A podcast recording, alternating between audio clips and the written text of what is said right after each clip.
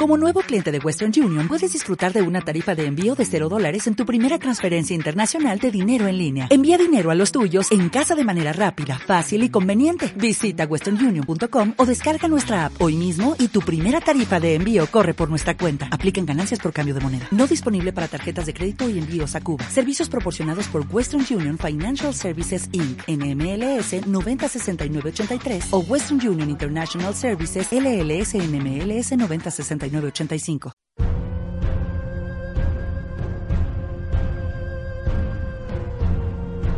Doctoresdeltiempo.com presenta.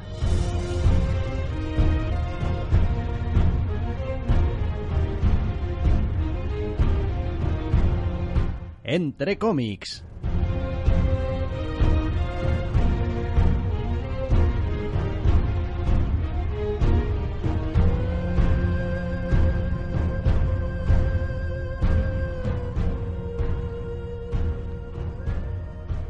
Bienvenidos, queridos oyentes, a una nueva edición de Entre Comics. Doctor Snack, muy buenas. Muy buenas. Esta semana, entre las novedades, vuelve el evento, vuelve, vuelve el amor, vuelve la colección que va a prolongarse durante tres años de, de vida y otro puñado de novedades más.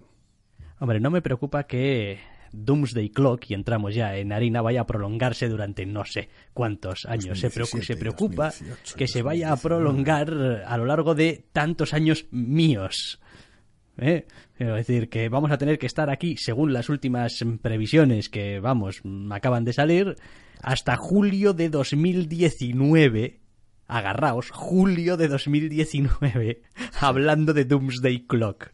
para surgir esporádicamente en el programa de cuando en cuando números de esto durante año y medio. Cuando esto acabe, presagio que, sinceramente, va a estar en esa categoría de ya no le importa a nadie. ¿Qué pasó en el último número? No me acuerdo de nada, no sé. El siguiente se ha ido hasta el último día de marzo. Ya directamente. Ya bien, metiendo ahí distancia. Hombre, es que, joder, si tienes que llegar hasta julio de 2019, hay que empezar a espaciar ya los tebeos, si no te vas a adelantar. Tiene que hacer falta que corra el aire desde ahora. Y no, no, yo sinceramente, Igual es el tipo de noticia que no debería ni haber leído, pero, pero yo, yo presiento, presiento la fatiga haciéndome ya en nuestros héroes. Es sorprendente porque por una vez no he sido yo el que ha visto la noticia y tal y te la ha comentado, sino que has sido tú el portador de las nuevas. El portador, siempre sí. Me he hecho un Gandalf y no, no aparezco nunca para nada bueno. Ya te digo. Es, terrible. Heraldo de la perdición. Heraldo de la perdición. Un eh, cuervo de mal agüero. Correcto. Pues sí, sí, se ve que se ve que va a ser una carrera de resistencia y que ya veremos quién aguanta más si el TV o nosotros. Buah. Ya veremos, sí, efectivamente. Yo no me atrevo a decir nada porque Doomsday Clock número 3 lo tenemos eh, ahora ya entre manos. Eh, escribe Geoff Jones, dibuja Gary Frank, colorea Brad Anderson, es un TVO para DC. Ya sabéis que TVO es, lo hemos dicho mil veces, esta especie de... Mm, el universo de Watchmen, el universo DC colisionarán y tardarán otro año y medio en que termine la historia. Mundos vivirán, mundos morirán y tardaremos un huevo en ver cómo termina esto. Bueno, pues eh, esto empieza a tener ya unas hechuras bastante evidentes de como no nos decidíamos realmente dónde ambientar exactamente el TVO hemos decidido que ni para ti ni para mí. Un poco sí. Y de momento es donde está. Quiero decir, a ver, la historia sigue teniendo ese tufillo a Watchmen impregnado y sigue teniendo a veces unas ciertas no ya hechuras, más bien ínfulas de miradme, Watchmen. Watchmen, estoy, watch, estoy Watchmeneando, mamá, mírame, mírame. Que bueno, pues a ratos lo lees y dices tú, yo no sé si esto... Bueno. Pero, en fin, sigue jugando con los mismos elementos y a partir de ahora yo creo que va a ser más una cuestión de cuál es realmente el aguante real y la capacidad real del lector para dejarse engatusar por el TVO, porque esto está siendo un gran engatusamiento todo. No lo sé, no lo sé. Este ha sido un número un poco de tango un poco raro de escenas que ha habido pues mucha explicación sobre según qué cosas, muy poca sobre otras, homenaje como como a, como a cascoporro porque les encanta esta mierda pero en general eh, me he quedado un poco tal. Es gracioso porque hasta ahora en los números que llevamos este es el que me ha resultado más flojo de la trama. Es ya cuando ha empezado a detonar un poco el, crossover festivalero y, y masturbante, ligeramente masturbatorio. Y, he dicho, bueno, vale, bien, pero ahora sigue para adelante. Es decir, ya, ya has juntado los personajes que querías juntar para hacer, oh, estos personajes juntos en la misma viñeta. Muy bien, correcto. Ahora puedes seguir con, el, con tu TV tranquilamente. No, deja que me regale aquí, me regocije. Pues ha resultado un poco molesto, pero curiosamente, en algunas de las escenas más superfluas y tontorronas del TVO, es donde más he disfrutado de Gary Frank. Que se me ha hecho muy raro, porque no, normalmente no suelo disfrutar de Gary Frank. No sé, a ver, ya dijimos cuando empezábamos a hablar de este TVO que iba a resultar muy complicado evitar el terreno fanfiction en algunos aspectos. ¿Por qué? Pues porque quien más, quien menos, eh, todos los que hemos leído este TVO, que tiene ya más de 30 años, pues hemos, a ver, tenido, aunque sea muy, muy, muy, de manera, no sé, muy subconsciente, pues estos pensamientos un poco de, Buah, y si esto y lo otro y lo de la moto, nuestros propios what ifs. Y es inevitable pensar que hay cosas en este TVO que pues están metidas un poco de, pues, joder, como, como mola. y no sé, no sé, a ver, eh, lo cierto es que también hasta cierto punto es complicado para mí como lector, ¿eh? y en este caso hablo de manera particular, intentar conciliar el, bueno, esto es un tebeo de DC, esto, esto es un tebeo de, de, superhéroes, pero no es un tebeo de superhéroes, es un tebeo de Watchmen y los ritmos en una maxiserie de estas de 12 números y tal y como está contada no son exactamente tampoco ritmos de tebeo de superhéroes. Entonces, tengo un poco de problema ahí, intentando encontrarme cómodo con el TVO. Lo digo porque creo que después tendremos otra, otro cómic que también que va a ser 12 números, creo que es el de Raven. Ya lo voy adelantando, que ese ya lo anuncian en la portada, ¿no? Miniserie, que en fin, me río yo lo de miniserie, de 12 números, pero el, el, ritmo, el, el, modo de funcionar me es mucho más propio de un TVO de superhéroes. Quiero decir, que me llames aquí miniserie de 12 números o, o no me lo pongas, da igual. Yo lo leo y lo leo como un número uno de una colección normal. Aquí no, aquí es verdad que los ritmos están mucho más no sé. Por sí, la obra original. Exacto, quiero decir, eh, tiende, tiende a intentar tener esta especie de, de, de, de, no sé cómo decirlo, unión temática o que cada número eh, intente ser como muy identificable, ¿no? Por lo que pasa y por lo que cuenta. Entonces, bueno, pues es un equilibrio complicado. No sé, no sé, es un TVO que si en términos generales no especialmente mal, aunque se tropiece con la trama en un par de ocasiones a lo largo del número, eh, deja esta sensación un tanto rara. Una vez más, las comparaciones son odiosas, pero tampoco se trata tanto de eso, de decir, no, esto pretende esa secuela y no le llega a la altura o tal igual porque tampoco es tan importante. El asunto está en que se rodea de pues toda una serie de artefactos de cara al guiño cómplice con el lector por momentos, ritmos y maneras de hacer las cosas, pero al mismo tiempo es un tebeo de Jeff Jones y Gary Frank que quiere divertirse. Y las dos cosas al mismo tiempo tienen un pulso raro a lo largo del TVO. Curiosamente, cuanto, tampoco decir menos serio es, pero bueno, cuanto más es un ejercicio de un fan venido a más, entre comillas, y menos es una pretensión de secuela crossover ambiciosa de que va a durar un siglo, más me divierto con el TVO realmente. Cuanto más tiende no a la ligereza, pero más se aleja del guiño, la referencia y demás, y simplemente decir que retoza un poco es un poquito pasarse, pero porque no es un TV especialmente ligero, pero cuando, bueno, cuando más juguetón está.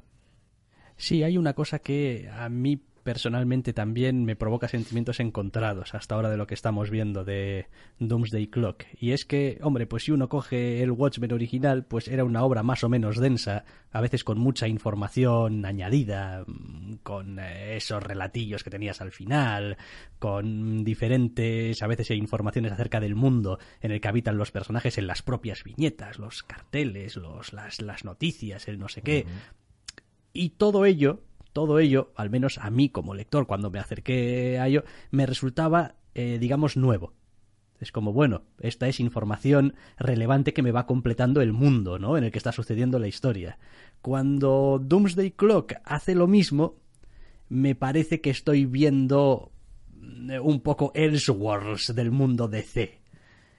Em, entre comillas y no me resulta tan interesante enterarme, yo qué sé, si en un mundo por ahí perdido donde caen estos, qué sé yo, Superman es el detective marciano y en vez de Marte vino de Saturno. Quiero decir, eh, es un poco como juguetea con elementos ya conocidos, en vez de crearlos desde cero, que era lo que hacía un poco Watchmen, aunque tenía influencias también de, de otras cosas. Pero lo que es el mundo en sí mismo, la situación política, la situación social, bueno, era propia de, digamos, de, ese mundo y todo lo que cogía prestado lo cogía prestado como muy de refilón.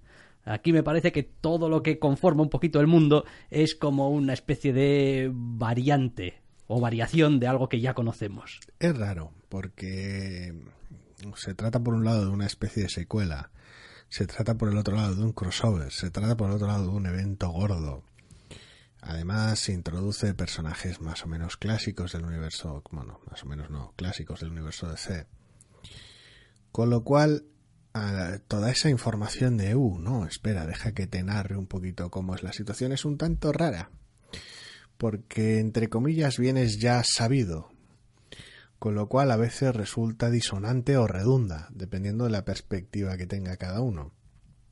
Con lo cual, buena parte de ese tipo de notas de color, por decirlo de alguna manera, son más una deuda para querer hacer el TVO parecido a como era el anterior, que realmente algo que le venga bien o necesite. Es, eh, no lo sé, en general es incómodo, es muy, muy ruidoso, es, sobre todo este número más que los anteriores. Hombre, a ver, yo he de reconocer de todas formas que sigo muy interesado en este veo que se va a alargar y alargar y alargar y espero que eventualmente algunas de las cosas también que estamos empezando a ver ya o que hemos visto ya tengan entre comillas su resolución o su importancia o bueno, pues iremos viendo, pero sí que es verdad que resulta a mí me resulta como lector muy raro estar leyendo una especie de secuela de Watchmen, que es una obra que a mí me llegó ya finalizada ya que leí de principio a fin, quiero decir, no hice parones, no tuve que esperar dos meses a que saliese el siguiente número, ni nada por el estilo, que es posible que si la hubiese leído mes a mes, en su momento, pues igual también eh, mi punto de vista sobre la obra quizá también hubiese cambiado un poco, ¿no? Pero... Hombre, a ver, eso afecta siempre. Pero claro, mm, yo veo aquí esto y me pregunto, jo, igual esto en un tomo en su momento, o graphic no original graphic novel de DC, pum, toma tu tochazo. No, realmente tampoco tanto. La sensación extraña es de cuando lo leas en tomo lo leas número a número, cuando te se meten ciertas explicaciones o ciertos asuntos de esto hacía falta o esto es simplemente un apaño, un parche para tener el, el tono que quieres tener o para añadirle ese peso extra, todo el, todo el gravitas que quieres aquí, porque esto de repente es una cosa muy seria pero al mismo tiempo luego, según en qué escenas no lo es tanto. No lo sé, no lo sé. Yo, desde que detonó un poco esto con Reverse y luego fue continuando, ya lo hemos dicho varias veces. A mí me da igual que manoseen ni que prostituyan ni que, bueno, que cada uno introduzca el término que quiera aquí. Personajes que no va a empeorar lo que ya he leído previamente. Me da igual. Con lo cual, pues al menos quiero que este cómic sea decente el solo. Y a veces parece que se está poniendo palos en las ruedas, no sé. Sigue siendo divertido, ¿eh? Sí, sí, sí, no, realmente, realmente yo, en fin, no es una lectura que vaya a descartar. en plan, no, pues ah, no me gusta. Y Y aquí voy a también a un poquito a reiterarme. Además, no lo voy a descartar por razones distintas a las que otras veces no he descartado otras eh, historias. Estoy pensando, por ejemplo, en Secret Empire. Secret Empire es un evento que atravesamos y que seguimos a partir de un punto bastante temprano además, pues porque bueno, era el evento gordo de Marvel y pues ya que hacemos un podcast de TVO si nos gusta Pues estar al tanto, Te lo tienes que leer. pues exacto, entre comillas te lo tienes que leer. Entre comillas, sí, porque Eh, bueno, a lo que viene siendo el retorno de Jean Grey le estamos haciendo el caso que yo te diga. Eh, bueno, pero ¿cuántas veces ha retornado Jean Grey? Ya. No sé, este no, no sé. Este no es el caso con eh, Doomsday Clock. Yo Doomsday Clock lo voy a seguir leyendo porque, porque realmente pica mi curiosidad. Al menos por ahora. Exacto. Y entonces, pues, eh, tira millas con él. Y por lo demás, quiero decir, formalmente tampoco esperéis nada muy distinto. Ya quiero decir, seguimos con la rejilla de nueve viñetas, seguimos con ese estilo muy reminiscente de Gary Frank hacia lo que era Watchmen. Eh, es posible que nos encontremos a veces hasta alguna viñeta que nos suene directamente, eh, casi casi sacada de Watchmen o sin casi. Bueno. eh, la forma formalmente pues está ahí. Es un ejercicio divertido, no siempre acierta, buena parte del tiempo es torpe, pero eh, Pues sí, vale, pues eh, el número 3 de Doomsday Clock, y además, como decimos, lo hemos visto para un par de meses ya, de Geoff Jones, Gary Frank y Brad Anderson para DC, y nos vamos a mover a un TVO de Boom a continuación, que se titula Abbott, número 1 de Saladin Ahmed, escribe Sami Kibela, dibuja y Jason Wardy colorea. Un TVO sobre una periodista eh, negra en los 70 en Chicago. Detroit. Detroit. Siempre, no sé por qué Detroit y Chicago. Te gusta, te gusta. Tú ves alguna ciudad jodida y bajonera y automáticamente te vas a Chicago. Sí, es, es, es un TV bastante llamativo porque parte de parte de la premisa de tener a esta periodista en el Detroit del 72 actuando prácticamente como una detective desde el principio y bueno, con todas las complicaciones que ello supone, precise sobre todo en esa época. Y según avanza el TVO mm, de- descarta un poco lo de actuando como una detective y casi casi siendo una detective de, de facto. Porque el TVO toma ciertos derroteros bastante peculiares. Es un TVO que en general me ha gustado, que tengo curiosidad por ver cómo avanza el segundo, pero va a ser otro de esos TVOs que se va a llevar una de las, no voy a decir quejas habituales del programa, pero no va a ser la primera vez que yo al menos diga, y por la cara del Dr. Rust me da mí que también, lo que hemos dicho de muchos otros TVOs, que como relato del personaje está muy bien, como relato del mundo y de la situación en ese momento está muy bien, y el giro sobrenatural es un poco la mierda Es que. ¿Por qué? Porque te veía venir. Es que se está viendo cómo te he cambiado la cara y digo yo, sí, efectivamente. Es un TVO que a mí me ha gustado mucho bastante. De hecho, ha tenido la virtud de irme gustando cada vez un poquito más, según lo he ido leyendo. Y es como, hostia, vale, me, me parece que ha, ha cogido pulso y tal, y me está caracterizando bien a la, La protagonista. protagonista te va ganando muchísimo. Tal, el, el- el mundo está, está bien, bien representado, es interesante, tenemos personajes secundarios, tenemos relaciones ahí mm, que, que- que pueden dar juego y tal. Tengo aquí unas cuantas pistas, unas cuantos dejes de incomodidades en viñetas aquí y allí que no sé muy bien a qué hace referencia, pero seguro que podría venir a joderme el tebeo. Y pues llega al final y no me jode el tebeo, pero un poco sí. Sí, a ver, y no se trata otra vez de que volvamos a tener uno de esos momentos de no, es un TVO de época y es malo porque le has introducido, o sea, o no nos gusta porque le has introducido algo externo. Y el giro sobrenatural que descartamos porque no nos gustan los TVOs sobrenaturales. No es nada de eso, ni mucho menos. Quiero decir, hay unos cuantos que les tenemos muchísimo cariño y bien recientes. Eh, es un poquito más una cuestión, vuelve a coincidir que es un giro sobrenatural en un TVO por otra parte normal. Pero es más una cuestión de prioridades, entre comillas. El TVO hace su prioridad, la protagonista y sus relaciones personales y el mundo en el que ella habita, y en ese aspecto lo clava. Con lo cual, el giro sobrenatural o el giro extra en estos crímenes en los que se ha visto metida está tratado por un lado de manera misteriosa porque bueno pues es parte de la gracia y por el otro lado tiene tan poquita presencia que eh, queda, queda muy pueril, sobre todo cuando su máxima representación en el TVO es en un flashback no demasiado hábil. Porque hasta el momento, pues bueno, te dejan entender cosas y dices tú, vale, aquí veo que hay algo más, pero bueno, el TVO se va a tomar su tiempo para explicarme que es algo más. No, toma un flashback.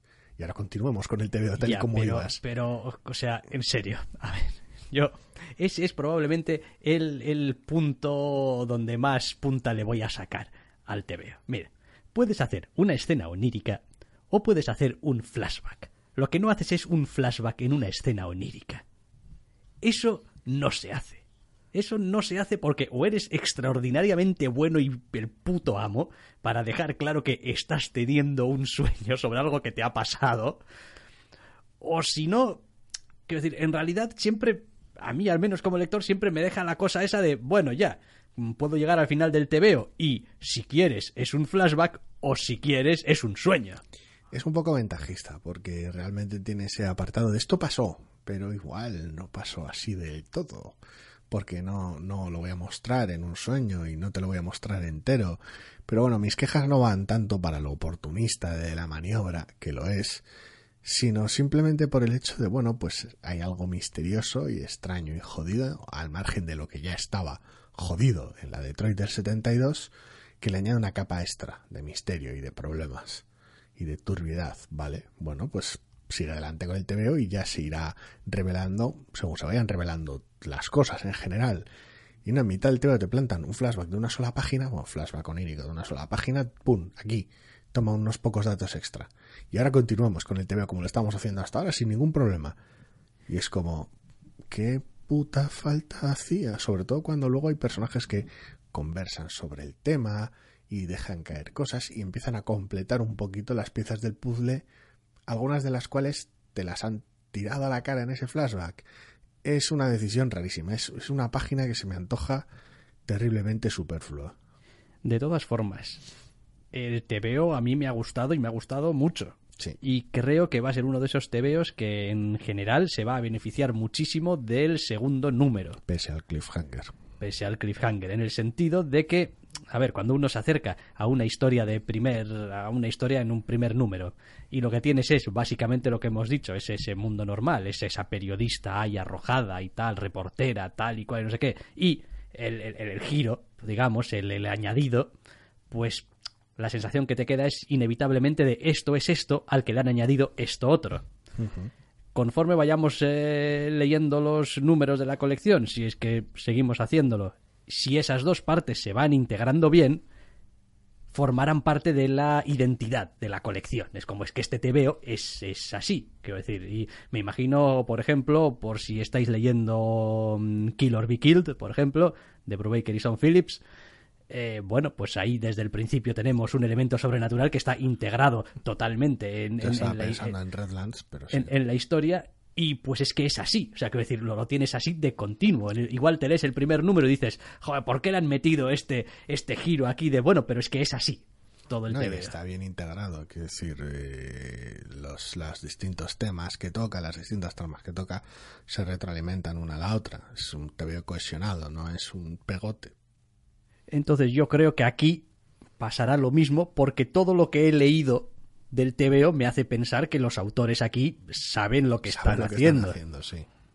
Y bueno, hombre, sí. El TVO en general sí, aunque tiene un par de atajos como el del flashback y tiene un cliffhanger barato de, oh no, podrá nuestra protagonista salir de este apuro. Pero, pero al margen de ese par de momentos facilones que tiene, el resto del TVO está realmente bien. Casi se antojan externos al asunto. O sea, es como en plan, pues tenía que hacerlo porque me convenía. Sí, hombre, a ver, acabará también eh, teniendo que verse hasta qué punto, si el TVO, entre comillas, va a peor, pues no tenemos esa sensación de, jo, ya teníamos una historia que podía ser estupenda sobre una reportera negra en los 70 en Detroit, eh, que, quiero decir, solamente con eso puedes hacer una colección. O sea, quiero decir, no me jodas.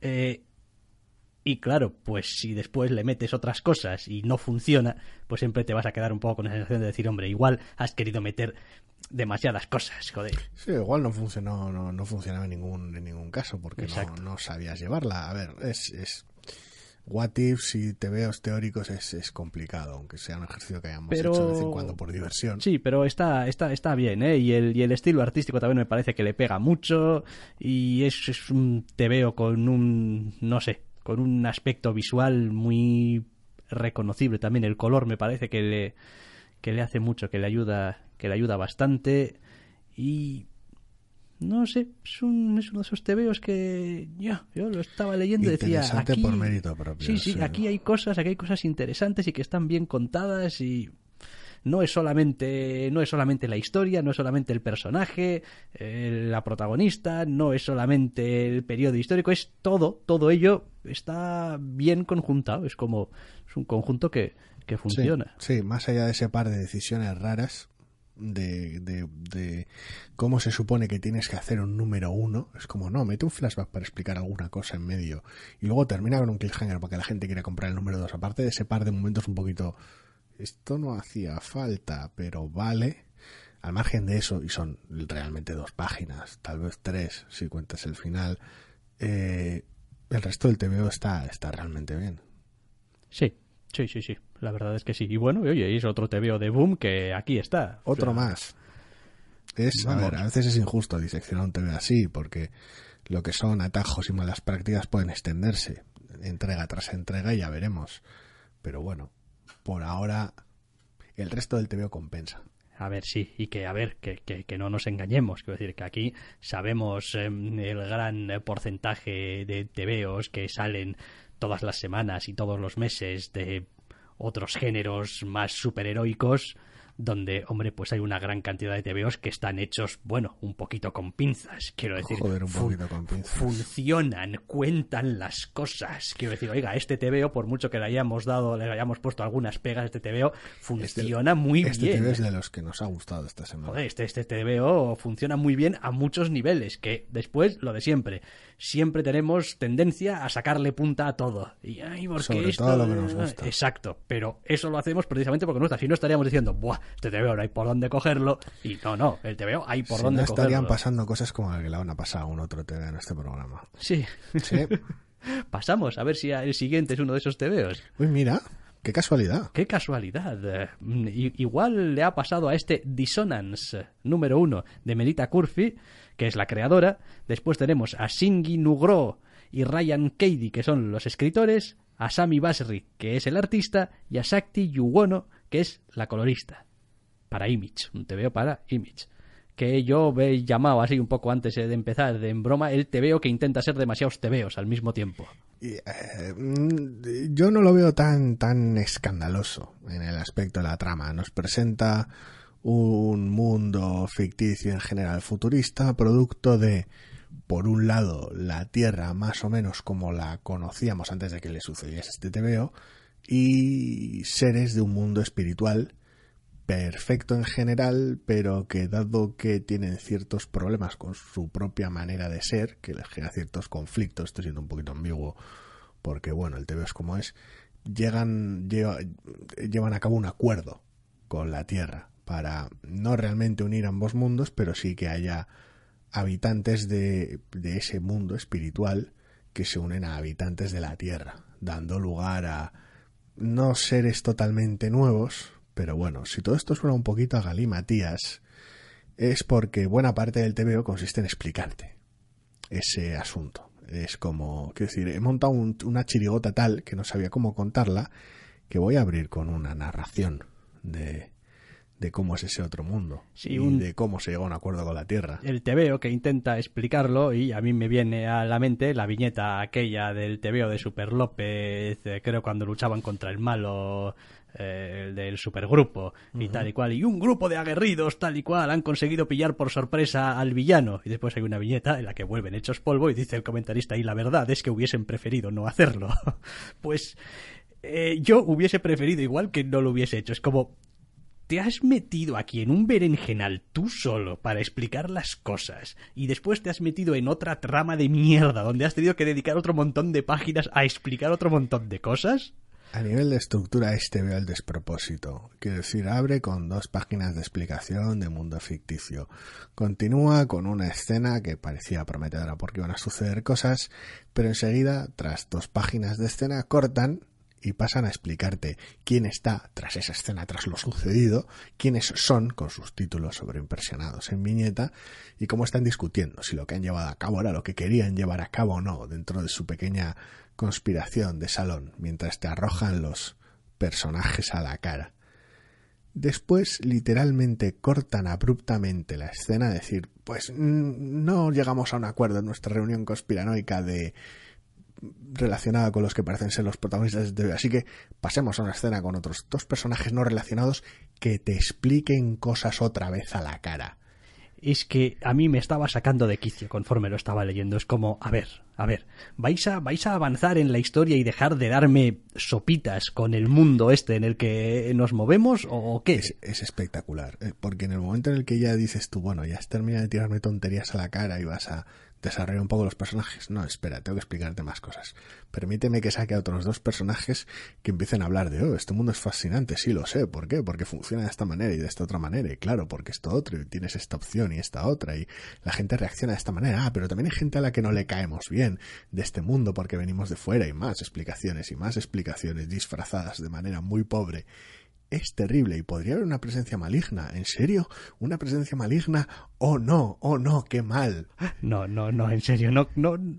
Es que. Descomunal. Y por fin, una vez que termina esa escena, el tebeo tiene, tiene un pequeño espacio para algo que parece el tebeo. Que tenemos a los dos protagonistas principales, la relación entre ellos, a veces de manera activa, eh, ligera en diálogo, abundante en sobreentendidos, funciona bien. Es una relación entre hermanos y te la muestran de manera más o menos hábil, aunque hay algún arrebato de torpeza aquí y allá. Y luego el TVO cierra con otra mamonada que cuando crees que va a mostrar y no contarte, decide no, no, te voy a enseñar lo que pasa y luego te lo voy a explicar con unos captions. Y terminar el número. Y dices tú, vete a la mierda, te veo. Vete a la mierda. Es el te veo que más explicaciones y menos te veo contiene. Es descomunal. Quiero decir, para estas alturas estoy súper informado del mundo en el que viven, del otro mundo que está metido en el ajo, de los personajes que manejan ciertas historias entre bambalinas, de posibles antagonistas que pueda haber en el futuro, de ciertas tensiones, y ninguno de los personajes me importa una puta mierda. Hombre, es que si te llegan a importar es que tienes una especie de sexto sentido para, para ponerte en contacto con los personajes. No, a ver, esto es también un poco cruel. Que que este te veo es... Pero es que hay veces en las que las cosas no funcionan. Y en nuestra opinión, como siempre hacemos, porque esto no es más que nuestra opinión, este te veo no funciona. O sea, no es que esté mal dibujado, no está mal dibujado.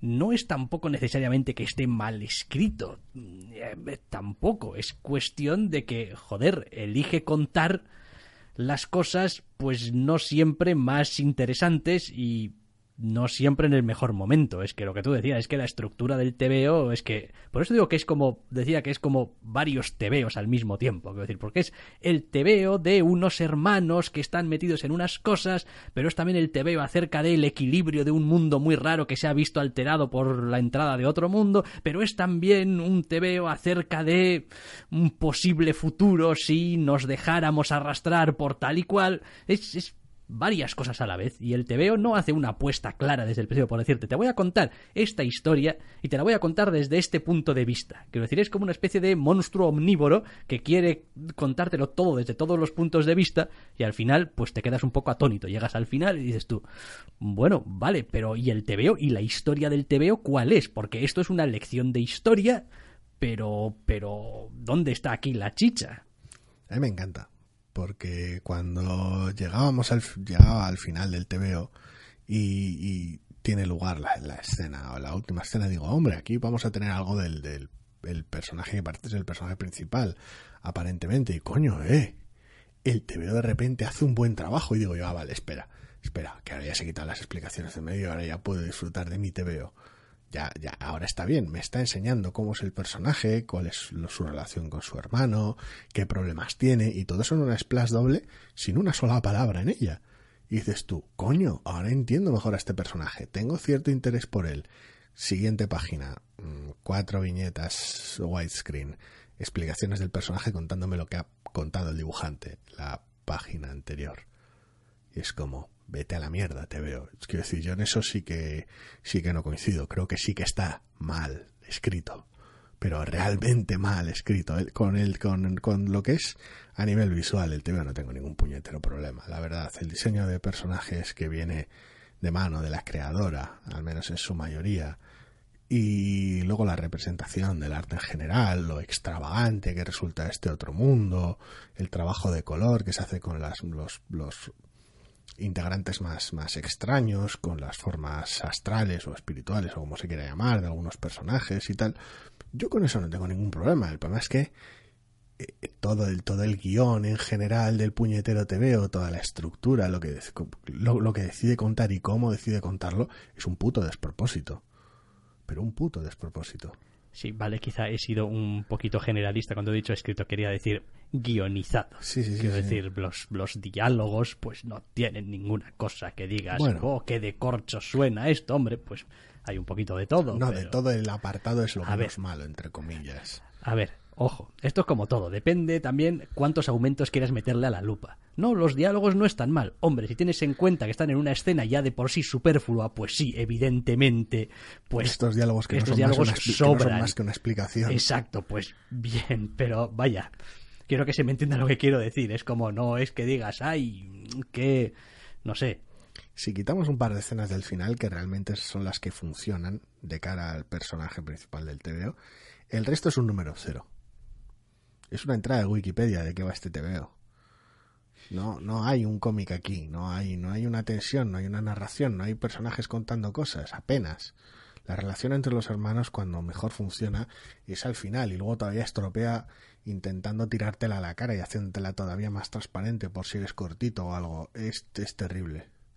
Es terrible. sí es bastante terrible. Y lo que es peor, me ha dado ganas, según lo estaba leyendo, de a ver si lo terminaba ya. Y eso nunca es, Es- una buena señal. Eh, no- lo, lo estaba leyendo y iba ya, ya, ya con el segundo cambio un poco, digamos, de, de- de escenario, ya ha sido como, no, o sea, no sé quiénes son estos dos fulanos, ni, ni dónde están, ni qué es lo que están haciendo, me da absolutamente igual, es decir, para ya, porque pareces una puta noria. En serio, no, no, es alucinante y eh, sobre todo lo más, lo más gracioso de todo es que al, al final del día el TVO no es tan complicado. Es, eh, es- es lo más llamativo de todo, ¿no? Es, no es un TVO que dices tú, no, pero es que es una cosa muy jodida, entonces requiere un montón de tiempo, no, no es, no no es cierto. Hombre, a ver, hay excepciones siempre para todo, pero en general suele decirse que algo que no puedas explicar en tres frases, pues igual...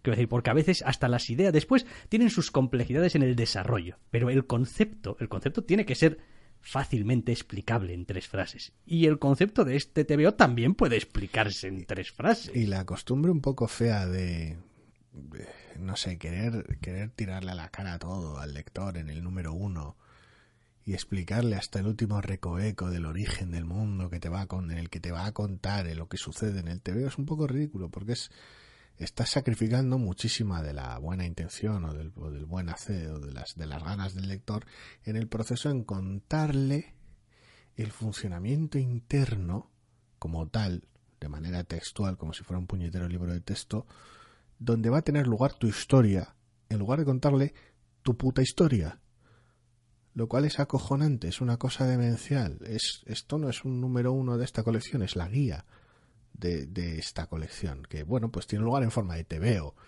pero, pero no es otra cosa que una guía. Después, hombre, copiar está mal, robar está mal, pero siempre se suele decir eso de pues si tienes que plagiar, pues plagia de los mejores, ¿no? Quiero decir, yo a veces eh, me imagino en plan, buah, pues tengo aquí un marrón que tengo que contar una historia desde el número uno y no, no sé cómo empezar. Digo, oiga, pues empieza a coger los tebeos que más te gusten o que mejor te funcionen y empieza a mirar cómo, cómo empezaban. Quiero decir, si no tenemos mucha capacidad o no estamos muy seguros de si nos va a funcionar narrativamente, si va oiga, mira qué es lo que se ha hecho, mira cómo funciona y di, oye, a ver, esta historia, ¿cómo puedo? Pues, hombre. No sé, es que a veces me da, me da la sensación de que quedas tan atrapado en la propia historia que quieras contar con lo rico que es el mundo, los mundos que has creado, los personajes que los habitan, todas las historias que quieres contar en ellos, que pierdes perspectiva a la hora de hacérselo llegar al lector. Es que, a ver, eso te sostiene muy poco y para muy pocos lectores. Quiero decir, leemos tebeos en general para que nos cuenten historias. Y esas historias normalmente están protagonizadas por personajes. Y sí, siempre hay excepciones, pero normalmente lo que quieres es que la historia empiece, se mueva un poco y tengas un protagonista con el que sentirte un poquito identificado. Aunque sea un gilipollas, no importa, no hace falta que te sientas identificado con... Pero necesitas un, un enganche, un ancla, un algo. Y este TVO no tiene ese ancla. Quiero decir, a diferencia de lo que decíamos del Abbott, por ejemplo, donde tiene el ancla ahí, luego tiene sus cosas, pero está ahí. Y seguimos una historia, y seguimos desde el principio, y tenemos un montón de elementos. Aquí no, aquí tenemos un montón de palabrería explicándonos cosas, que viene acompañada de dibujos. Y es una pena, porque las pocas, bueno, iba a decir pocas pistas, no.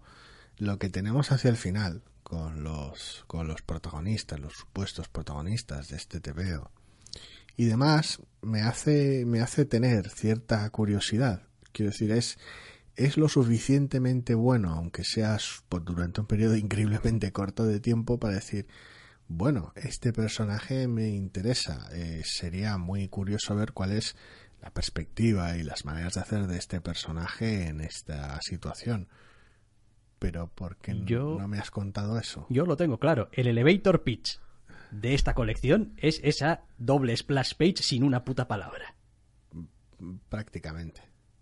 Después todo lo demás es el entorno, las, los condicionantes, el, el, mundo en el que se mueven y tal y cual. Pero, quiero decir, a mí lo que realmente me interesa después de haber leído este TVO, de todo lo que he leído, es decir, así que estos dos personajes, esto, ¿eh? Ajá. Cuéntame más. Después, ese más puede ser en un mundo loquísimo. El con resto no sé son, qué. son adornos, es window dressing, es, es, es, es, no paja realmente, pero vamos. El resto ya son matices, detalles. No, es que el mundo es interesante por esto. Ah, muy bien. Tengo ganas de ver cómo estos dos personajes se mueven en ese mundo, no al revés. Claro, pero es que un- una, una vez más, es yo, a ver, siempre he sido un firme defensor de los personajes en general.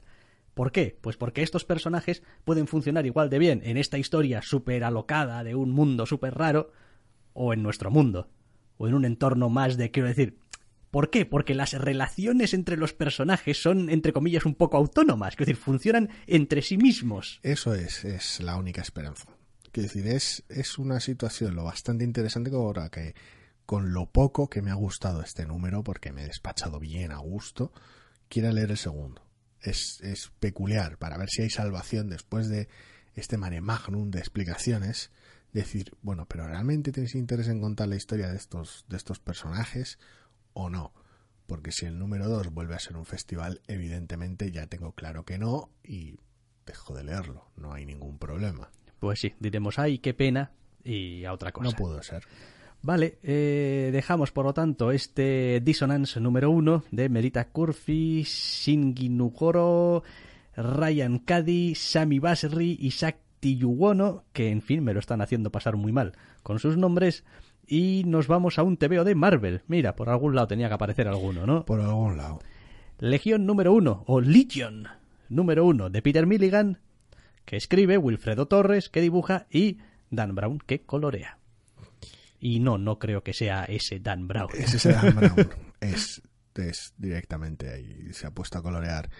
Vale, al margen de, de- del chiste, eh, ah, sí, no, a ver, hablar un poquito de qué va el TVO es redundante porque lo dice el propio título, se trata de un TVO de Legión, el personaje mutante y su devenir. Vaya, tampoco es como si es David Haller y sus movidas. Y dices tú, ¿quién puta mierda es David Haller y cuáles son sus putas movidas? Tranquilo, porque aquí llega el número uno a decirte quién es David Haller y, quién, y cuáles son sus putas movidas y lamentablemente muy poquito más. Y ese es el gran problema del número uno. Bueno, pero para mí, que no he leído nunca nada del personaje, al menos me cuenta quién es el personaje y cuáles son sus problemas. Es decir, al menos puedo empezar a leer el número 2 y esa parte como que ya me la he quitado un poco de encima. Y se las arregla para intentar, para hacer un amago de intentar poner en marcha una trama al final del número, que no es poco. Eh, reconozco que yo no tengo por el personaje ningún cariño, ya digo que nunca he leído nada con, con este señor. Y, en la teleserie aguantaste un episodio. Sí, correcto. Eh, y quizá conforme vayamos viendo cuáles son los devenires, digamos, también argumentales de la colección, pues igual el estilo artístico a ratos un poquito... Mm, en fin, no voy a decir desenfadado, pero sí que es de un dibujo así muy limpio, con unos colores bastante alegres a ratos y tal y cual, pues igual tampoco es exactamente lo que necesita un tío que está fatal de la azotea pero a mí el número uno me funciona. Quiero decir, no me ha enamorado, no me ha gustado especialmente, no es un personaje tampoco por el que tenga ningún aprecio, pero me parece que, en fin, eh, como es, cubre sus bases. Básicamente sí, es, es el número de cubrir expediente. Tiene, para mi gusto, tiene dos, dos debilidades demasiado, demasiado dañinas para el primer número para que termine de encajarme al margen del el desinterés que pueda tener o no por el, por el personaje, que no es un personaje que me llame demasiado la atención, pese a que sí que me guste la teleserie, pero bueno, son productos totalmente distintos. Por un lado, esta carta de presentación, pues sí, como guía del personaje está bien y está relativamente apañada para dotarlo de interés, pero le falta ritmo por todas partes. Eh, hacen que el personaje rebote de suceso en suceso porque no puede llegar hasta el final y hasta nuestra otra protagonista del TVO hasta, bueno, el final del TVO. Con lo cual la propia estructura del número victimiza un poquito la primera mitad del número de, bueno, pues ahora tiene que rebotar a otra situación. ¿Para qué? Pues para enseñar alguna otra cosa más, que cuente alguna otra cosa más y seguir haciendo tiempo, entre comillas. Y cuando a un número uno le falta tiempo es una putada pero cuando da a veces la sensación de que le sobra, tampoco es especialmente buena. Yo no diría que esa es una parte necesariamente negativa de este TVO. Sí me temo que va a ser una parte negativa de este TVO porque vamos a tener cuarto y mitad de lo mismo en el número 2 porque conoces, a un porque conoces a un personaje nuevo y entonces pues hay que darle explicaciones y entonces pues ¿para qué lo has hecho en este primer número? Pero el lector no tiene por qué saberlas. Ese es el asunto. Es como no tienes. Te las pueden contar el personaje a otro sin que el lector lo tenga que aguantar otra vez por duplicado. Podrías dosificar las explicaciones precisamente porque vas a tener un personaje al cual le vas a tener que explicar cosas. Por eso digo que, como estamos hablando de. En mi caso, un problema más de estructura, según como sea el segundo número, pues prefiero no hacer un juicio, porque igual en el segundo número nos hacen un time skip de dos horas y nos siguen. Y tira para Y tira para adelante. Pues bueno, a ver, lo dicho, no es, no es un problema especialmente grave, pero es, pero es una sensación un tanto rara.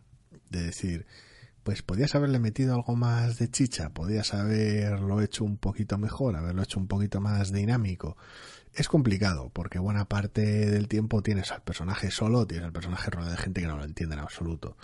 Con lo cual, pues a veces son casi cámaras de con las cuales soltar tu, tu monólogo. Pero bueno, pese a las dificultades se las apaña. El segundo apartado secundario con el cual tengo el posiblemente problema más grave del TVO es el color. Cuéntame más. Lo odio. En todos sus aspectos. es, es, es, es, es, el color más del montón que he visto en mucho tiempo.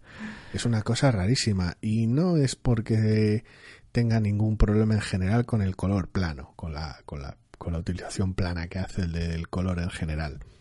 No es un estilo, le puede venir mejor o peor, pero no soy especialmente odioso de ello, no, no, no me importa que en algunos casos optes por colores simples y demás. Lo que me termina de joder con el color es que en un veo tan loco, con estas situaciones, el uso del color sea tan, y para esto no hay una palabra, hace falta un sonido. Sí, lo que estaba pensando yo es que... Sobrio y triste. Es que es un color que curiosamente no hace ningún esfuerzo en todo el tebeo por eh, enfatizar nada. Es como, bueno, pues está ahí, está de fondo y quiero decir cuando incluso cuando uno observa eh, yo qué sé yo qué sé el interior de una habitación o un mobiliario o un lo que sea eh, no hay nada que parezca hablar de la personalidad de, de, la persona que, que, vive ahí o que está ahí o que decir es, es todo como si hubiese sido y hubieses encargado que te es como oye necesito una casa de encargo bueno pues pónmelo todo muy neutro así como muy blanquito muy de estas de estos programas de, eso es muy de catálogo de Ikea y que no sobresalga nada no queremos que haya por aquí mm, nada que llame la atención. Es terrible porque porque el color el tratamiento del color es tal que en un par de situaciones donde se, se, se estira y pone un par de fondos naranjas en situaciones violentas y tensas, en un par de viñetas, te, te, parece que está haciendo acrobacias comparado con el resto del número. Y no son más que fondos naranjas sencillos, ¿eh?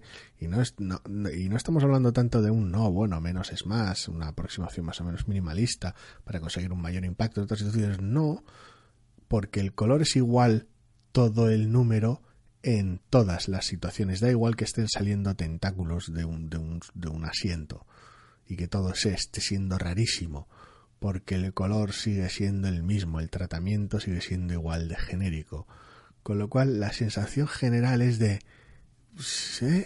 está sucediendo esto pero no parece importar demasiado.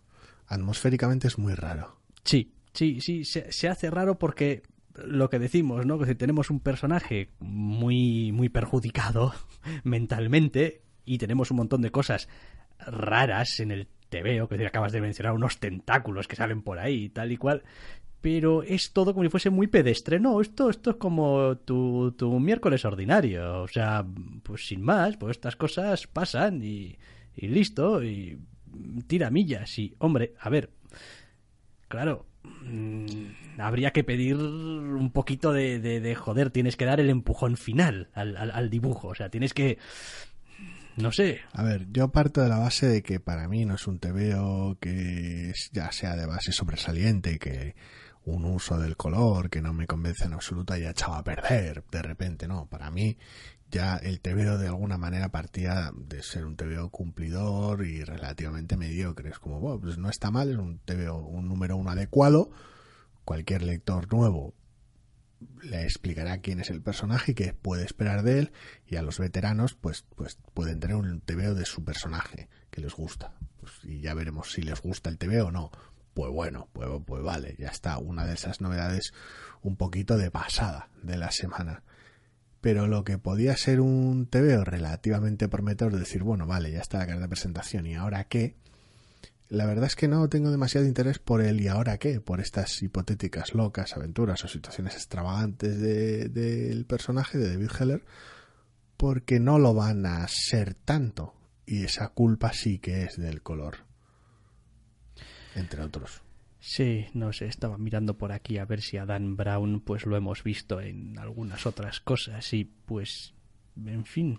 No lo sé. Mm, sí, al parecer sí que lo hemos visto, joder, pero es que, hostia, viendo algunas cosas mm, me sorprende. Quiero decir, estoy viéndolo aquí acreditado, si es que estos de Marvel ponen bien, al menos en su página web las cosas, por ejemplo, en números de los Ultimates de Al Ewing y Foreman que bueno, pues aquel TVO también tenía sus cosas. Bastante. Depende de qué números hiciera o. Y no sé, yo qué sé, Black Panther and the Crew, y no sé, pues, supongo que simplemente. no, pues, no, no me pues su elección en este TV y ya está. No, sí, tampoco. Ya está, no, no, es como no, es que Dan Brown nunca me ha gustado. Es como vuelve a. Ponte a mirar TVOs porque los suyos anteriores tampoco me habrá gustado el color, no. Simplemente en este TVO a mí no me funciona en absoluto la elección tomada. Es así de sencillo. Pues nada, es lo que hay. De todas formas, pues eh, Legión, tío, pues no sé, esta colección no debería haber salido con la serie de televisión. No, me sorprende no que no que no hubiera un, un arrebato oportunista, aunque ya había alguna colección previa, ¿eh? pero Vale, pues decíamos de Peter Milligan, Wilfredo Torres y Dan Brown para Marvel Legión número uno y la última novedad que vamos a comentar y que ya nos salía de pasada al principio del programa es Raven Data Daughter Dota, yo ya no sé cómo se dice esta palabra, dependiendo, hija de la oscuridad, vamos. Raven Dota of Darkness, número uno de 12. En realidad te dirían Dota.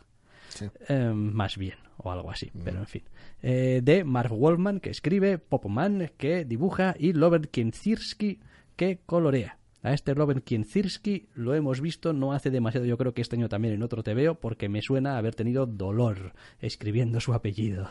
No lo sé, no lo sé. Por un lado es, es una colección un poco... ¿eh?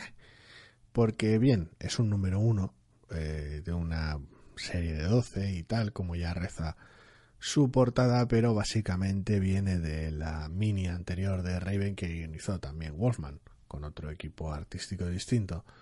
Eh, con lo cual, pues aunque de alguna manera arranques aquí y no pasa nada si arrancas aquí después de haber leído el número uno, tampoco es que te vaya a pasar nada, no te vas a perder gran cosa. Sí que es raro, un poco raro, habiendo leído la serie previa, que eran cuatro números, creo, era especialmente corta. No lo sé, no la leí.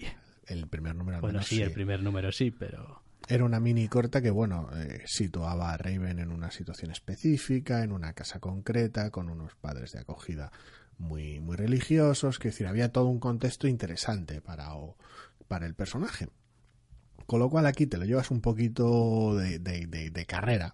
Es algo que sucede, dices tú, ah, vale, bien. Hay, hay estos personajes secundarios rodeándola, que bueno, ya los iré conociendo en el propio TVO y, vive en esta situación, que bueno, ya lo iré viendo en el propio TVO, con lo cual se hace un poco raro por haber leído la colección previa, pero dentro de este TVO funciona. No es como si te quedases pensando, ¿quién es toda esta gente? El TVO hace el trabajo bien en ese aspecto. En lo que viene siendo la trama me pasa un poquito con lo que me pasaba con la miniserie anterior, que me da un poco igual la trama. El personaje es interesante, la situación día a día, por un lado, con sus amigos y por otro lado con sus padres es interesante, y lo que viene siendo la trama superheroica me la trae al pairo. Y no, no, no, todo el, todo el asunto que se trae en la colección previa me daba un poco igual y en esta, y en esta me vuelve a suceder lo mismo. Yo he de reconocer que uno de los, eh, no sé, de las cosas curiosas que me ha pasado leyendo este TVO es que a ratos me parecía un tebeo de un estilo y a ratos un tebeo de otro. Y me explico. Eh, esto es Raven, la protagonista ejerce como tal en algunos eh, momentos y es un tebeo superheroico con eh, chica joven en este caso, adolescente o lo que sea, pero bueno, superheroico. Hay otros momentos donde tenemos a, no sé, personajes meditabundos em, habitando eh, castillos em, oscuros y tal y cual, que casi parece que vaya a venir, que vaya a venir este Jim Collan a dibujar su jodido Tom of Drácula porque tal y cual. Y entonces el tono es como mucho más, mucho más oscuro, mucho más sombrío. Incluso la propia eh, composición de página y la vestimenta de los personajes, la composición de página es como mucho más abigarrada, con más viñetas, todo un poco más, más apelotonado, más tal, ¿no? Más eh, eh, atenazante, más tal y cual. Pero claro, luego pasas la página porque es una cosa de, de, de, de una página y pues de repente es un TVO ya pues más ligero, más un poco más rollo superheroico, gente joven pasándolo bien. y pasas después unas cuantas páginas y vuelves a tener un momento de estos. De vuelta al castillo. Exactamente. y tal, y es otra vez como ese te veo de. Y, y, me ha dejado un poco loco. Es un poco complicado, es un equilibrio complicado que normalmente se tiene que manejar en torno al personaje, porque por un lado es una adolescente, pero por otro lado también es una superheroína de origen siniestro. Entonces, ¿cómo equilibras, ya, ¿cómo equilibras las dos cosas? A veces es, una situación delicada. Claro, pero es que hay escenas aquí que donde no está ella, que hacen alusión terriblemente a su parte siniestra, no a su parte superheroica. Y hombre, pues podrías haber elegido contar su parte superheroica también como una parte más siniestra. Quiero decir, intentar que todo esté un poquito, o si no, pues haces al otro payaso que sea menos siniestro. O sea, quiero decir, es decir, decídete, quiero decir, porque las dos cosas, cuando, cuando, cuando coincidan, va a ser muy raro. Es un poco raro, es, es un poco raro, eso, eso lo admito. Eh, afortunadamente, pese a lo pintoresco de todo, porque tenemos una trama un tanto rara que no parece tener ninguna conexión directa con, con el departamento más sobrenatural habitual en el personaje. tenemos por un lado las propias neuras del, del, del, del personaje, su situación con sus amigos, su situación familiar, el personaje oscuro y misterioso que aparece, bueno, no tan misterioso que aparece en esas escenas mencionadas, pero pese a todo, curiosamente, después del número anterior meterme con ese apartado, aquí es el color el que lo mantiene todo junto.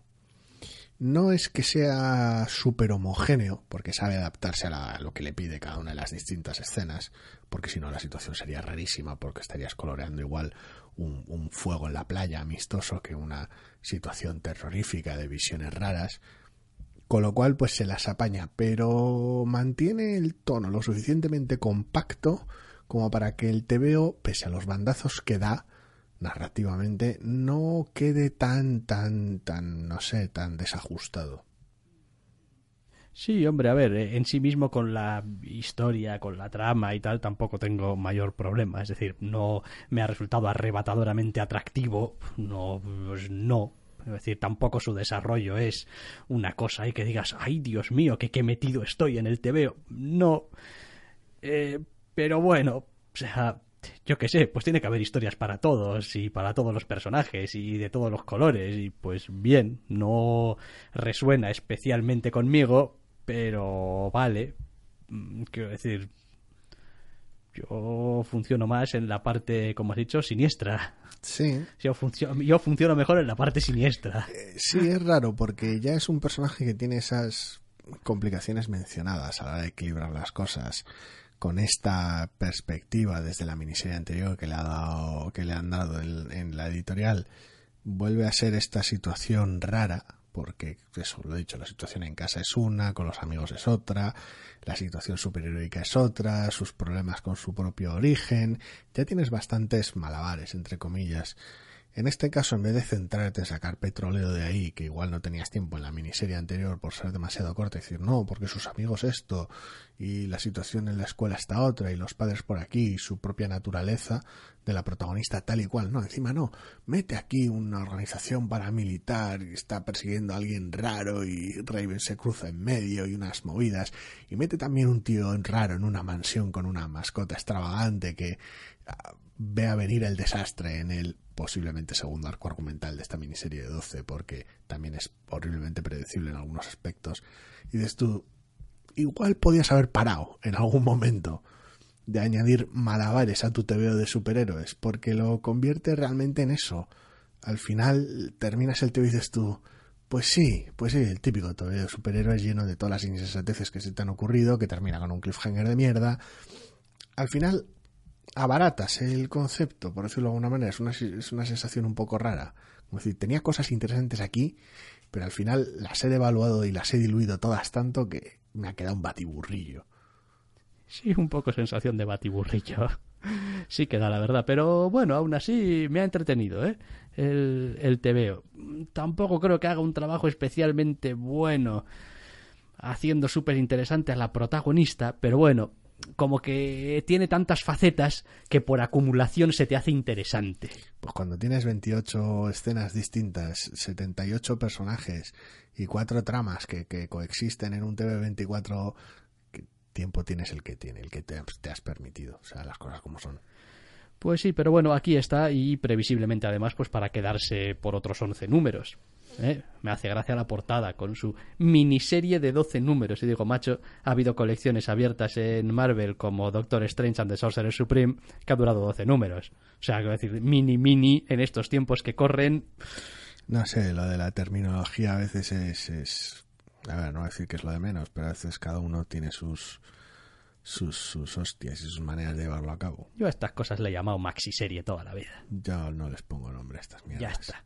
Maxi Esto que después de esta etapa de Raven y ya Sí, está. un volumen que sacaron aquí de Doctor Extraño hace la tira de tiempo con nueve números, era maxi serie. Maxi, mini, tapa dura. Sí, blanda, aquello de gráfica. Nick Furia contra Shield era una maxi serie. Yo que sé, aquello de Nick Furia contra Shield era Nick Furia contra Shield. Yo que sé, Ya está. llámalo como quieras. Exacto. Bien, pues eh, estos son los veo las novedades digamos, los números 1 que tenemos para hablar y, como solemos hacer habitualmente, pues vamos a pasar a continuación a echar un vistazo a los irresistibles.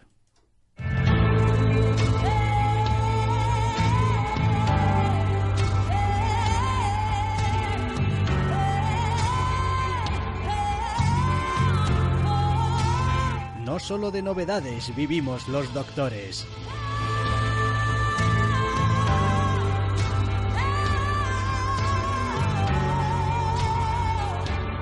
También leemos otras colecciones. Y aquí están, porque nos encantan, los irresistibles de la semana.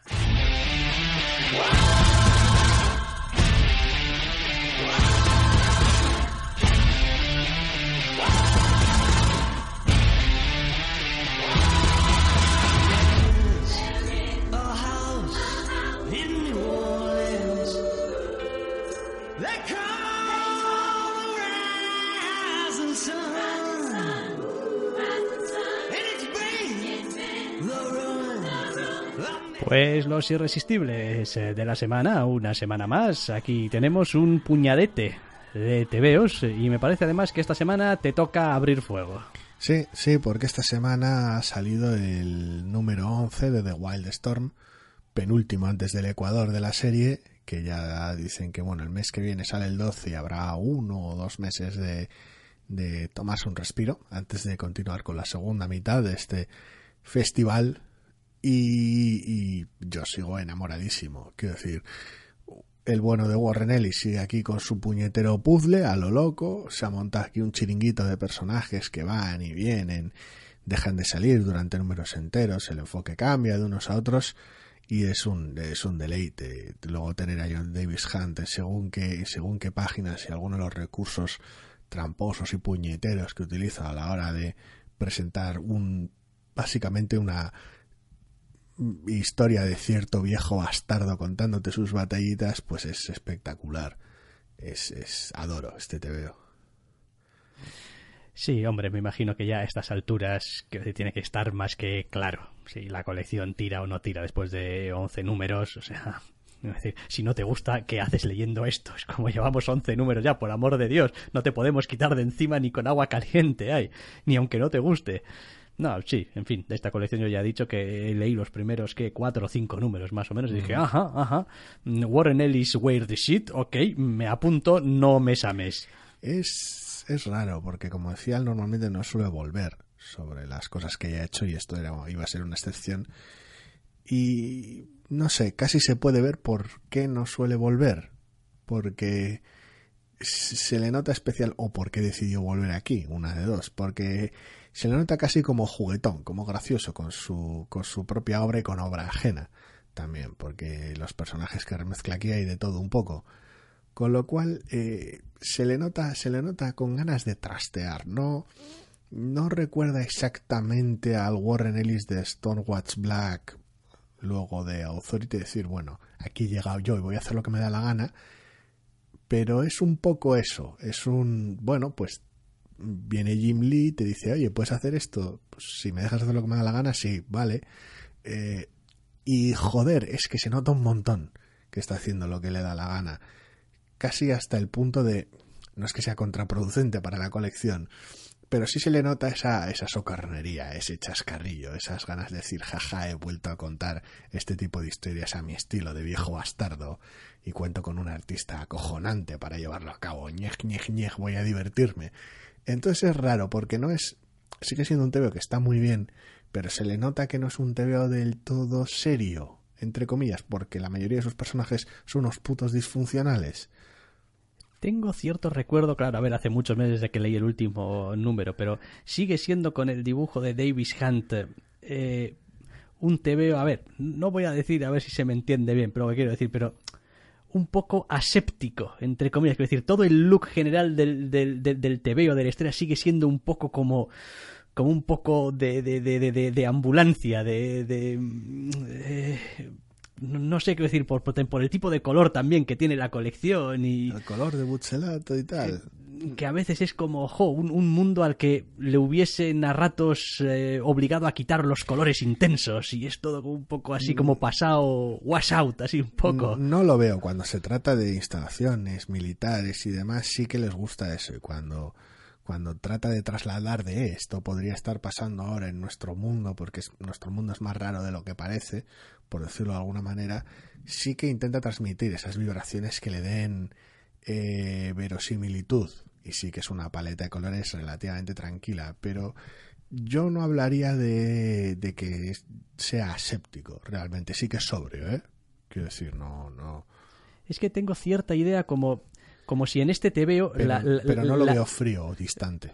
Tengo un poco el, recuerdo como si la luz, digamos, de, del tebeo eh, fuese eh, uniforme. O sea, es como, como si apenas arrojase sombras, eh, apenas tuvieses grandes contrastes, digamos, de, de luz. Este ese aire un poco como que todo se mueve en el mismo plano, ¿no? En ocasiones sí, de hecho la mayor parte del tiempo sí, cuando tira de sombra abundante, entre comillas, es, es una decisión muy marcada para contrastar ciertas cosas, no es no opta por una iluminación realista en ese aspecto del color y demás, opta por por una, una situación como más, más dramática en ocasiones, ofreciendo em, verosimilitud tampoco, pero cotidianeidad. Sí, pero es, que, pero es, que, a ratos consigue también un poco el efecto contrario, ¿eh? de, que todo lo que está pasando es un poco weird shit, porque hasta lo más mundano porque está cierta distancia. Sí, porque está todo contado como con un poco con esa esa sí, es como eh. esa, luz global 360 grados es raro. Es. raro, visualmente es, es, es bastante llamativo y bastante extraño y las, las sensaciones que provoca pueden ser muy dispares, como bien has dicho, pero es ya te digo, es le funciona al TVO, al menos conmigo le funciona muy bien al TVO el aspecto visual. Vale, pues de Wildstorm, que ya está por el número 11, a puntito de llegar al Ecuador y antes del descanso que al parecer han prometido después de eso. ¿Y qué más tenemos en la lista? Ah, sí, esta es una colección que sigo leyendo yo. Mira. Te, esta eh, te toca a ti. Sí, Maestros. Maestros número 4. Si recordáis, Maestros era el TV aquel de Steve Scrooge. Sí. Em, que bueno en el que básicamente seguíamos el los magos la pista exactamente a uno a un ese chaval más bien echado a perder que de repente ascendía al trono del mago supremo de los reinos del petarlo. Curiosidad, curiosidad. El número 4 sigue manteniendo los dos frentes narrativos distintos, el flashback sigue, y el... Sigue, sigue. Sí, sí. ¿Y, cómo y funciona? Pues le funciona bastante bien. Porque, a ver, no voy a decir que es lo que me sacó del TVO, porque no, del TVO me sacaron otras cosas, pero me sorprende que funcione. Le funciona bastante bien porque es casi casi como si hiciese en este número en el que van a pasar, o sea, tenemos un número, tenemos X páginas, 30 páginas. Bueno, si vamos a dedicar 12 a un flashback y el resto a la historia, vamos a intentar, entre comillas, hacer pasar eh, las páginas de flashback por ese tiempo, entre comillas, muerto de la narración en el presente. Es como yo que sé, si un personaje tiene que viajar y tiene que hacer un viaje y va del punto A al punto B, aprovechamos que va entre el punto A y el punto B y te metemos un flashback en medio. A poder ser que sea relevante para lo que nos. directamente un elipsis porque, bueno, me imagino que conectará temáticamente. exactamente, con unos flashbacks que conectan temáticamente con, por ejemplo, el lugar al que van a ir. En ese caso, es como, pues este lugar el personaje ya lo conoce y lo conoció así y tienes tu pequeña historia un poquito grotesca, porque es como, como están contadas las cosas en este TVO, de tal. Y la verdad es que está bien porque ha pasado de la exageración eh, de lo grotesco un poco absurda y estomagante para mí, que tenía en el número uno, donde todo era excesivamente excesivo. Y en el dos también. Y en el dos también, pues se le iba un poco la olla. Me parece que ha ido encontrando su tono. Vamos, no llega a leer el tercero. Sí, yo creo que, que vamos a decir, sigue teniendo algunas barbaridades, pero son como muy puntuales. A ver, el asunto era ese, que si no modula un poco, si no va ajustando el asunto, si todo son barbaridades, homogenizas el tono y al final nada destaca. Pero bueno.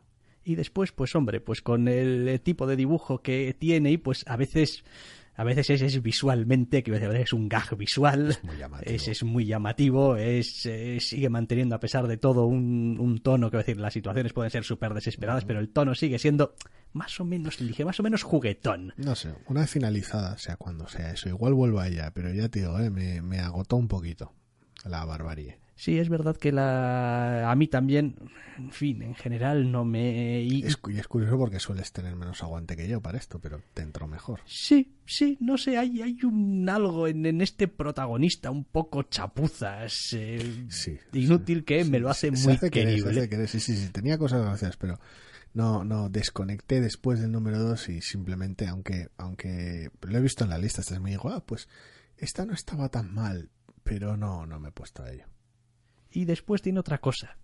Al menos de momento parece ser el tipo de TVO que tira para adelante y pues, a tomar viento. Es como, oye, ¿de verdad ha pasado esto? Eh, eh, tiramos para adelante. Es como, pues sí, ha pasado esto, pero el TVO va de que seguimos adelante. No tengo tiempo para hostias. Eso es, es como, pero esto no debería haber sido como, no sé, el gran final, un gran punto de, de inflexión en la colección, ¿qué tal? No. Que aligere está bien, siempre y cuando no resulte tan ligero como para que no que las cosas no importen pero bueno sí. no sé me resulta me resulta entretenido y atractivo y a ratos me he hecho alguna carcajada cosa que leyendo un tebeo pues eh, no, me suele pasa pasar a menudo. con lo cual pues solamente por eso lo lo, lo mantengo ahí porque pues que a veces de puro grotesco me resulta muy Mm. muy divertido vale maestros qué más ¡Oh! joder qué más ¡Oh! número 19 de Southern Bastards aquí está ay amigos es que Ay. qué puta colección ay qué tebeazo es que es que llevamos 19 números de droga de la dura sí Madre mía. Y todavía sigue encontrando espacios para la sorpresa, el mamón. Eh, bueno, a ver. Mm, no he encontrado este número, a pesar de todo, tan afinado como los grandes números de Southern Bastards. No es un gran reserva Southern Bastards. No lo sé, yo estoy disfrutando mucho el- la evolución, por decirlo de alguna manera. El, es una colección que cuando durante unos números piensas que vas a poder prever los siguientes, te enseña un dedo y dice, no, ah, los siguientes números van a ir de esta otra cosa, que va a evolucionar en esta otra, que va a pasar a esta otra, que va, a hacer que cierto personaje llegue a este punto. Entonces va a ser cuando incorpore este otro personaje, porque todo el caos nunca es suficiente caos. Así que vamos a liar la más gorda. Y no sé, me, me, me gusta verlo cómo, cómo suceden las cosas. Cuando después del primer arco, por decirlo de alguna manera, creí que, ah, ah, entonces ahora va a pasar esto en esta serie. Y no, me dieron nada de eso durante números y números y números y números y números y números. Hasta hace unos pocos dije yo, ah, vale, cabrón. Pero ahora sí, o no, o, qué. Entonces es una serie que siempre me tiene interesado, al margen de que es formidable. Tiene ese efecto de tenerme interesado, intranquilo y, y curioso. Y es un número más que, no sé, ya no sé si es de los grandes o de los o simplemente muy bueno, pero tiene esa sensación de decir, coño, pues mira, esto no me lo esperaba y esta reacción tal y, y lo, lo mucho que quiera los personajes es increíble. Hombre, consigue hacer una cosa fantástica. Este TVO convierte un secundario importante, pero secundario al principio del TVO, en el protagonista del TVO. Y como este TVO es un cabrón, tampoco pondría yo mi mano en el fuego de que va a ser el protagonista ad eternum del TVO. No, yo no pondría mi mano en el fuego, mi mano en el fuego por nada de este TVO realmente. Entonces, mm, simplemente cuenta la historia que le parece y pues tú mismo y encariñate o no lo que te parezca, pero aquí no hacemos promesas. Tremendísimo. Y no, no, está, está muy bien. O sea, a estas alturas Southern Bastards también es un, vamos, tiro fijo y un acierto seguro número Sí, tras número. ahora Los Irresistibles es la única que lleva editada en España, así que... A ver. Bueno, sí, no, de ya ha de- empezado. De Wildstorm supongo que sí. Debería haber Supongo empezado. que sí, supongo que sí. La habrá editado ya. No lo sé.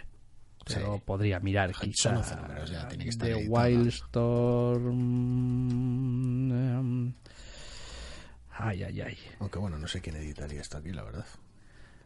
De Wildstorm. Vamos a ver qué nos dicen por aquí. Norma. De Wildstorm. Vistazo de Wildstorm 1. No sé.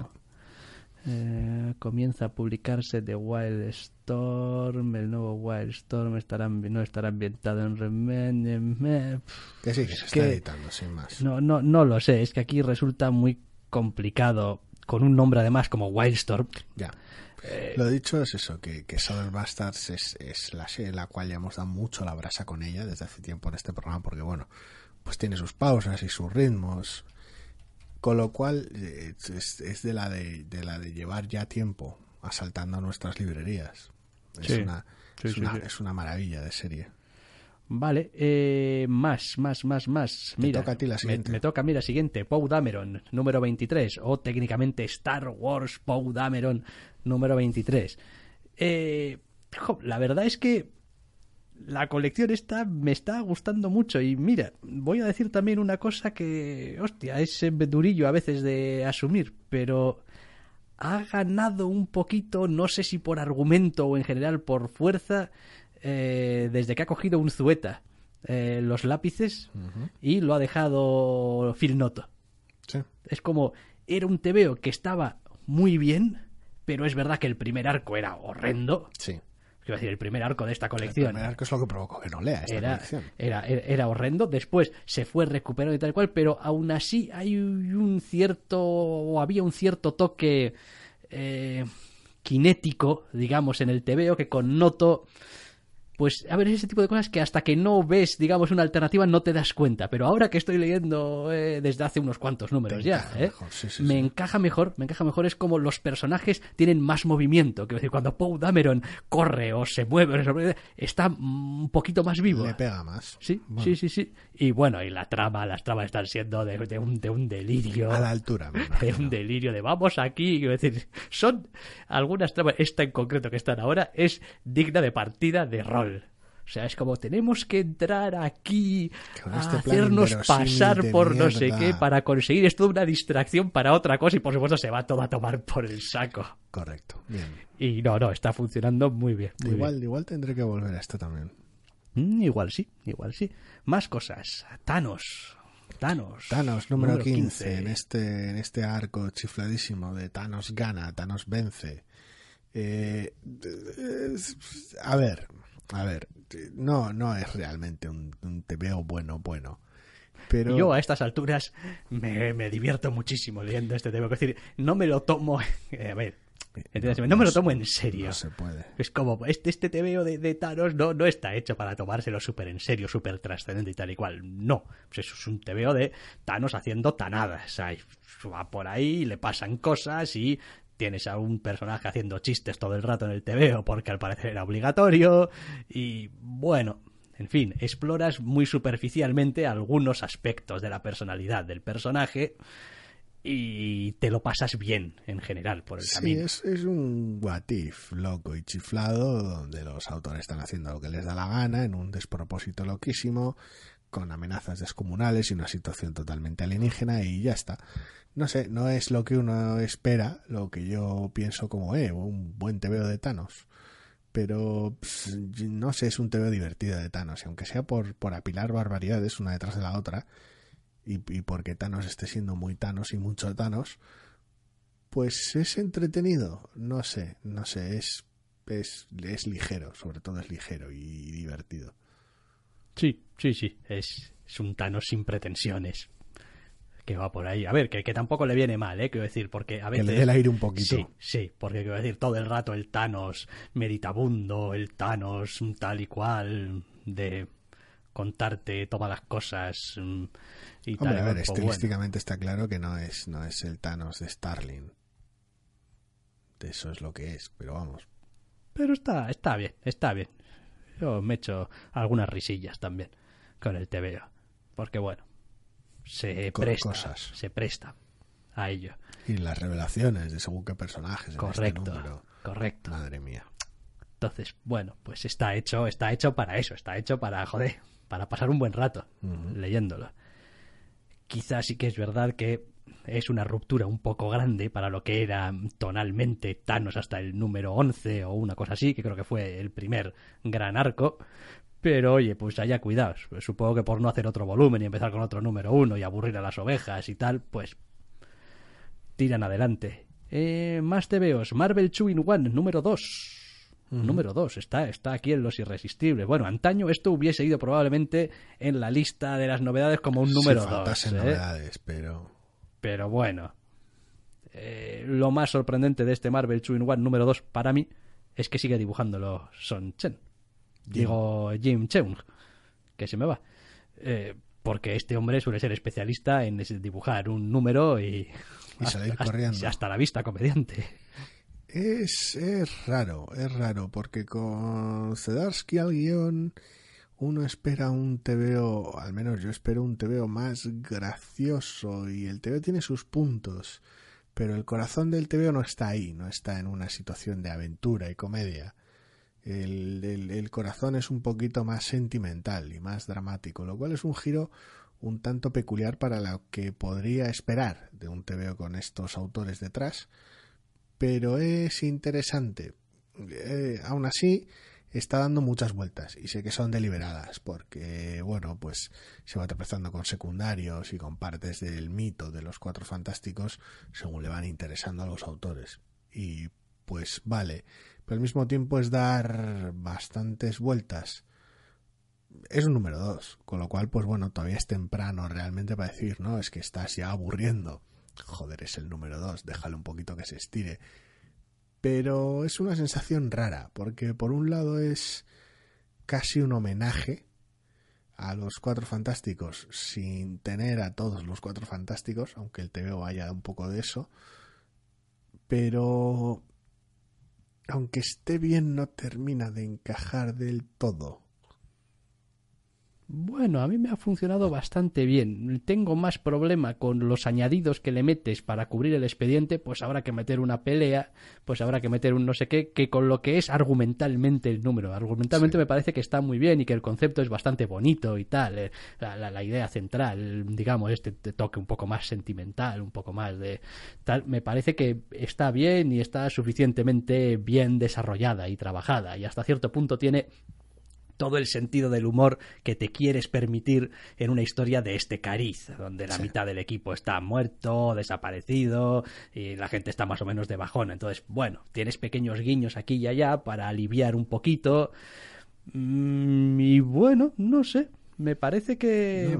me ha sorprendido, ¿eh? Que me siga funcionando. Me da un poco de pena que tengo la sensación de que a este TVO le va a pasar como a otro montón, que son los que inician algo, pero no van a acabarlo.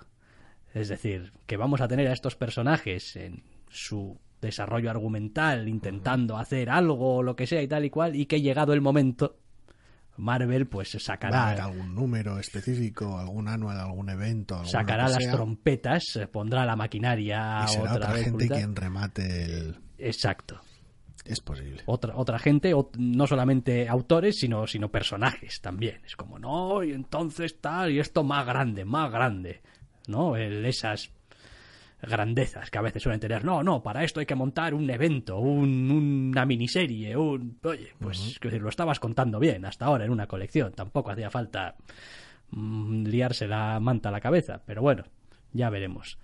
Y el último te veo, ese te corresponde a ti. Sí. Porque yo estoy siguiendo. Comillas, pero sí. Sex Criminals, número 21. Hablando de Zedersky eh, eh, número 21. Al igual que ciertos comentarios a veces sobran con el 19 de Southern Bastards, aquí son dos números más, por decirlo de alguna manera. Llevamos ya por el 21 de esta colección y después de cierto suceso, de spoilers, así que no voy a decir nada, el TVO este nos pilla con una elipsis, con y bueno, y, ahora un tiempo de indeterminado, bueno, determinado del cual no voy a hablar después, ¿esto qué? ¿Nuestros personajes cómo están? Y es, es bellísimo, porque sigue siendo un TVO terriblemente cercano al corazón, con un montón de personajes hechos bastante polvo, a los cuales quieres querer, aunque estén rotos y estén jodidos, y al mismo tiempo es un TVO muy, muy gracioso. No sé, yo lo estoy leyendo en castellano, en sus tomos que están sacando, Creo que no le queda mucho si es que no ha salido ya el segundo. La semana pasada. La semana pasada, bien, pues eh, tendré que hacerme con él y, leerlo. Y, hombre, pues, a ver, desde principio, el, arranque, pues, pues siempre me dio un poco sensación de puesto un TV un poco chiflado mm, a ratos incluso un poco extravagante y pop y con a veces unos colores un poco salidos de madre acerca de una historia que, bueno, en fin, o sea, parece que no tuvieseis filtro es como, en plan, no, hicimos el TVO que quisimos, no, me lo creo. Cuando estos señores dicen de este TVO, no, hicimos el TVO que quisimos, me lo creo, porque a veces parece que no tengan filtro ninguno. Eh, me parece que está muy bien. Me, lo que he leído hasta ahora, que no habrán sido más de seis números, pues me ha gustado, me parece, me parece interesante. Pero me parece que es más interesante una vez más por los protagonistas que por la historia en sí. Sí, por supuesto. No tengo especial interés en todo el, el, el, este que... mm, Al- en fin, al- a la altura del número 21, el TVO sigue sin ir del todo de la trama. De, de la que se supone que podría ir, va de los personajes que habitan el puñetero TVO. Ah, bien, Y, bien. el, y cómo el reparto ha aumentado o cambiado a lo largo de esos números. No, va realmente, no, vamos a contarte esta historia de este giro sobrenatural específico y tal. No, es algo que está presente ahí, pero la historia va sobre estas putas personas y lo, lo rotas que están. No, no es otra, otro asunto. Hablan poco en este TVO, ¿no? ¿Eh? Hablan poco en este TVO. ¿no? Hay de todo un poco. Hay de todo un poco. bueno, pues eh, con este Sex Criminals número 21 ponemos yo creo ya punto y final al programa por esta semana y como siempre, si así lo queréis, podréis volver a escucharnos la semana que viene. Hasta la semana que viene.